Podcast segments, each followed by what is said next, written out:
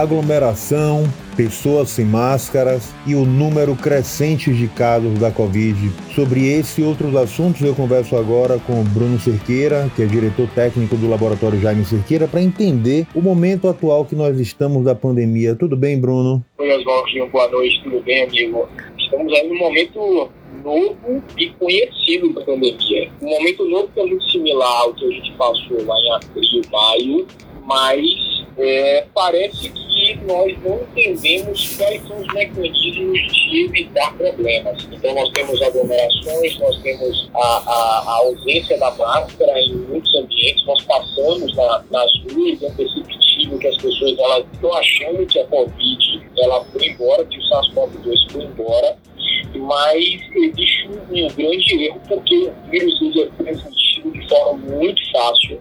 Explodiu agora em novembro, nas três primeiras semanas de novembro, nós temos aí um incremento de 48% em demanda. Isso não é à toa. Provavelmente as pessoas estão sentindo, estão com sinais, estão com sintomas, estão buscando serviços. E por conta disso, os hospitais eles começam a ter um incremento de volume também de pacientes. Mas o que me assusta, Valdir, é o seguinte: nós passamos pelo mesmo momento em abril maio, melhorando significativamente em agosto, em julho e agosto, e começamos a descer a ladeira novamente com o número absoluto de casos aumentando, o número de testados aumentando e a positividade caindo. A gente percebeu ao longo dos últimos meses, sobretudo ao longo da campanha eleitoral, as pessoas fazendo aglomeração, tanto aqui na capital quanto no interior. A gente percebeu as pessoas ah, se aglomerando em eventos como se não houvesse a Covid. Isso é um risco na sua avaliação?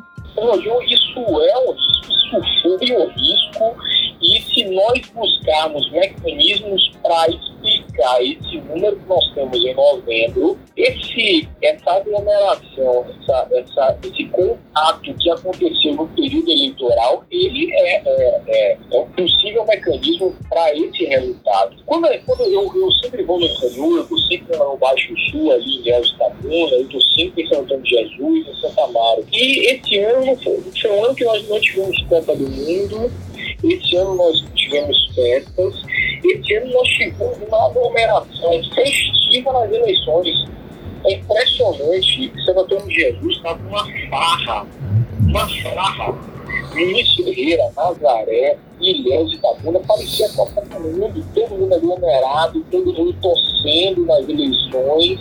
É, e o resultado é que o, o, o Covid explodiu no interior do estado.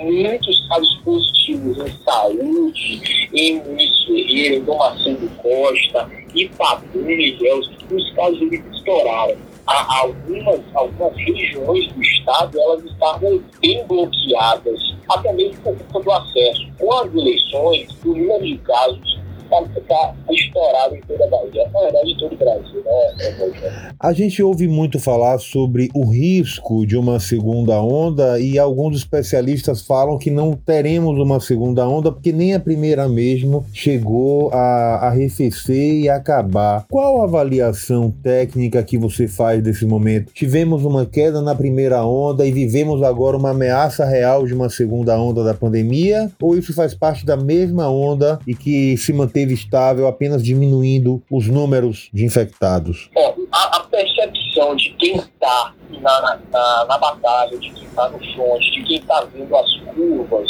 é o seguinte: nós tivemos uma primeira curva que ela foi relativamente acentuada em abril, maio, nós começamos muito nesse período, nesse período inicial, é uma, uma queda no número de casos em julho e agosto, e nós temos uma curva crescente em novembro. Se é a primeira onda, se é a segunda onda, o que, o que é possível dizer que nós temos um número alto de casos no início do ano e nós temos um número elevado de casos no final do ano. Então, é, o, o Covid ele, ele está na nossa população, nós vamos continuar com ele até a gente chegar a uma vacina, mas o número de casos ele está aí, é real. É, o que a gente está percebendo nas ruas está sendo espelhado nos números, E o que me assusta, me causa estranheza é que a população já sabe, tem que usar máscara, tem que se proteger, tem que isolar, tem que se distanciar um pouco.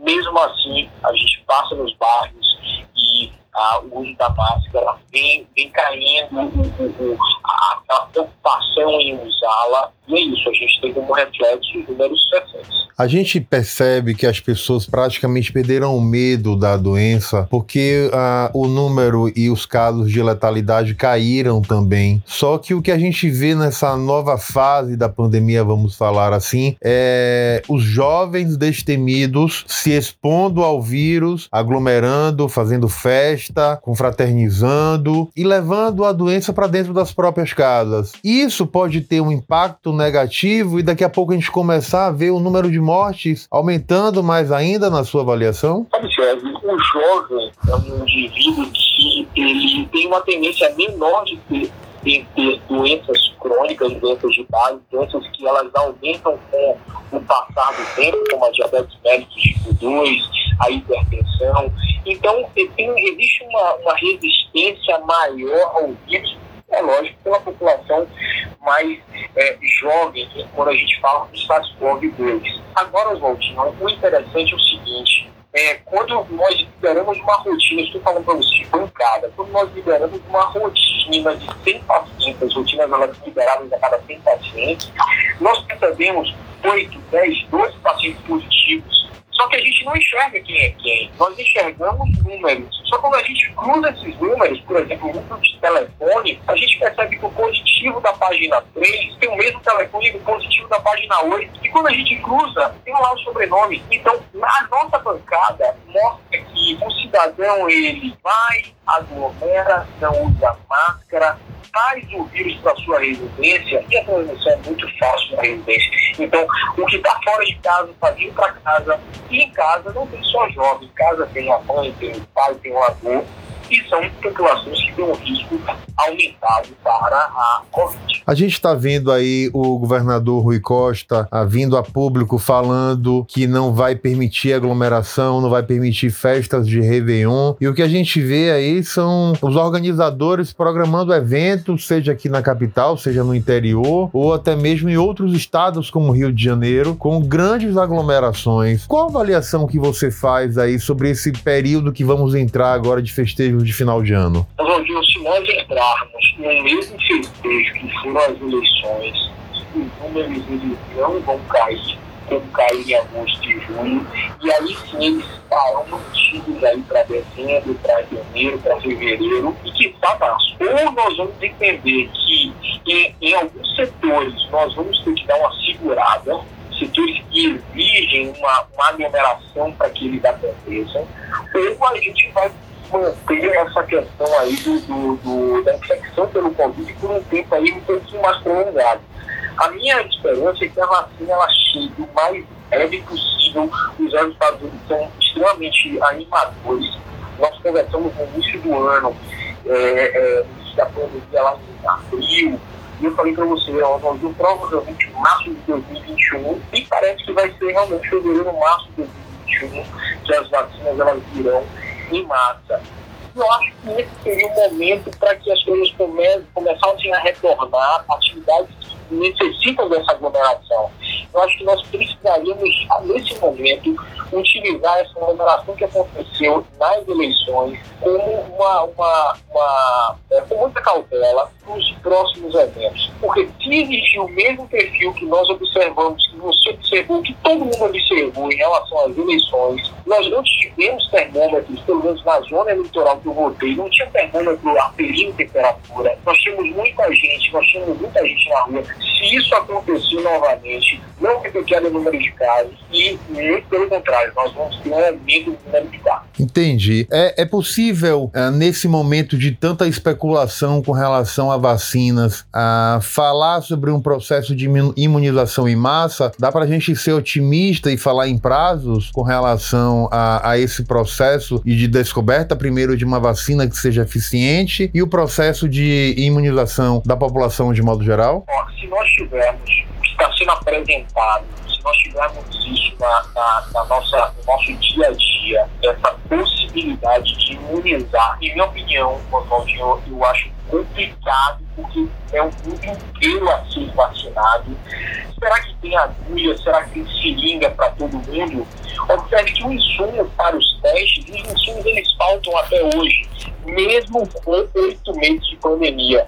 Imagine os insumos para vacinas. Existem vacinas que elas precisam de um transporte a menos 80, a menos 70. Então, é, não vai ser fácil esse processo de é, aplicação de imunização, muito pelo contrário, vai ser um esquema de guerra, mas talvez seja a única saída da gente receber esse contato com o vírus, um vírus atenuado, e responder esse vírus. Aí sim a gente vai conseguir ter uma população segura contra o, o SARS-CoV-2. A gente está caminhando também para um processo de imunização em massa, já que a gente tem visto aí uma quantidade enorme de pessoas, inclusive do nosso próprio entorno, infectadas ou que já tiveram contato com a doença?